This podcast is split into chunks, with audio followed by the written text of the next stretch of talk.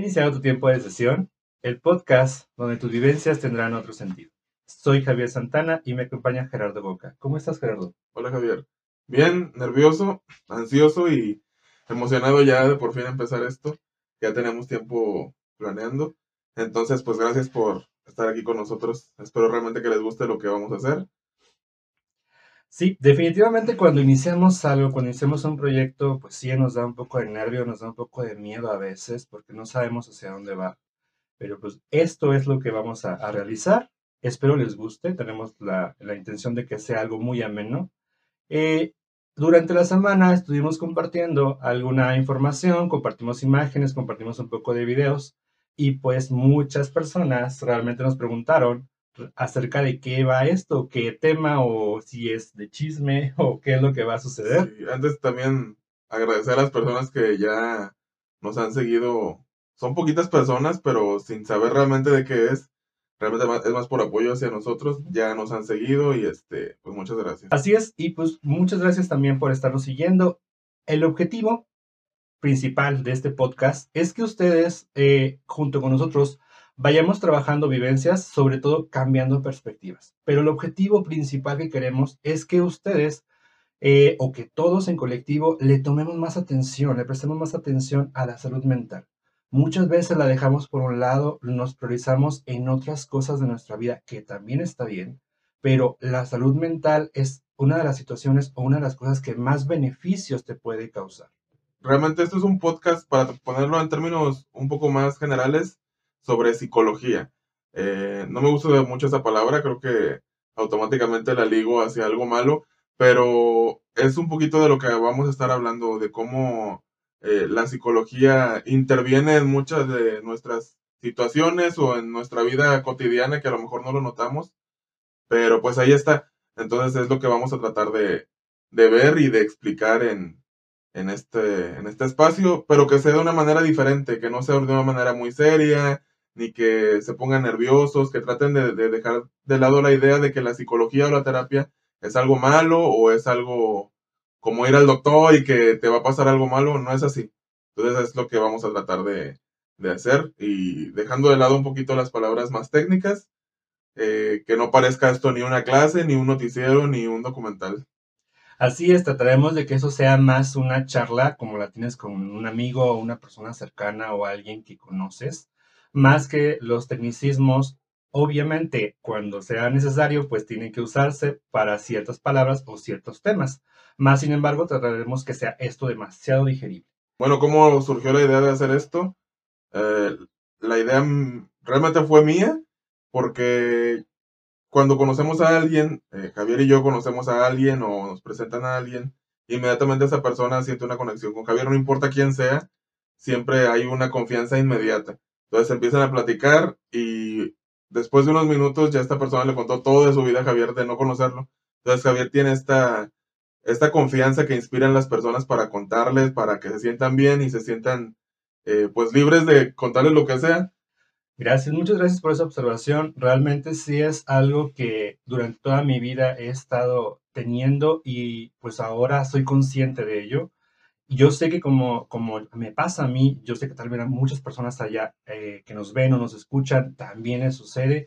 Y esto va precisamente parte de, de, conocerte, de saber, de tener autoconocimiento, de saber exactamente cuáles son tus virtudes y obviamente hacerte amigo de ellas. Así es, vamos a tratar de uh, que ustedes se interesen en la psicología, que ustedes quieran estar aquí, que ustedes quieran escuchar sobre eso en lugar de repeler esa palabra inmediatamente. Y bueno, yo creo que a lo mejor a este punto están preguntándose, pues bueno, ¿y estos fulanos quiénes son? ¿Por qué están hablando de estos temas? Y pues sí, realmente nosotros qué, o bueno, más bien yo qué, yo no soy psicólogo, yo no sé nada de psicología, yo soy ingeniero, me dedico a la supervisión. Sí que tal vez aplique un poco la psicología en cuestión de este trato con las personas y en cuestión de a lo mejor exponer algún tema, pero no tengo ni preparación ni capacitación ni estudios en, psicología, es algo de manera empírica.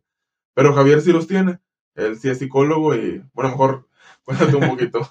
ok, bueno, durante los siguientes capítulos te vas a dar cuenta que sí, muchos de los temas o mucho de lo que vamos a estar hablando lo utilizas porque a final de cuentas van a ser temas comunes, van a ser temas que nos suceden y que obviamente te vas a dar cuenta que sí lo aplicas, solo que pues bueno, tal vez no tienes como que la herramienta de la teoría que nosotros como ya terapeutas sí la tenemos. Mis estudios, pues, estudié la licenciatura en psicología en la Universidad Autónoma de Tamaulipas. Eh, también después, después de esto, tuve dos diplomados. Uno es en terapia pues, este, para adolescentes adultos y otro para terapia infantil. También por ahí tengo un posgrado, hice una maestría en lo que es relaciones industriales y pues es lo que he hecho en cuestión de estudio. También por ahí tengo una certificación en terapia breve colaborativa. Entonces es como que todo mi badaje de lo que he ido este, estudiando.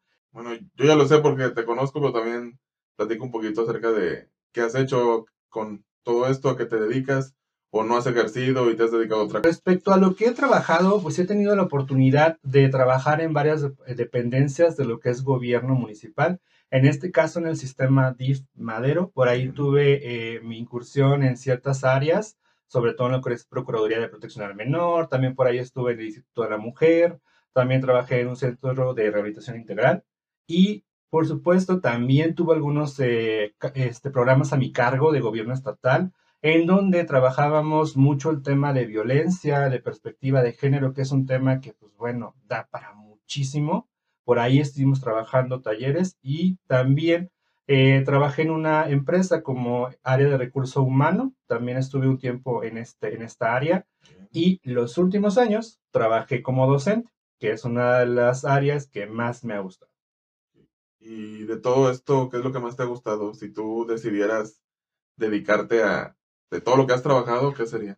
Definitivamente la docencia. Eh, ser docente, quienes comparten esta, esta sensación o este sentimiento, es un área en la que aprendes demasiado. Nunca estás, nunca es suficiente lo que sabes, siempre tienes que estarte preparando, pero sobre todo es un área muy nutrida. Te ¿Docencia te refieres? Eres maestro. Ajá.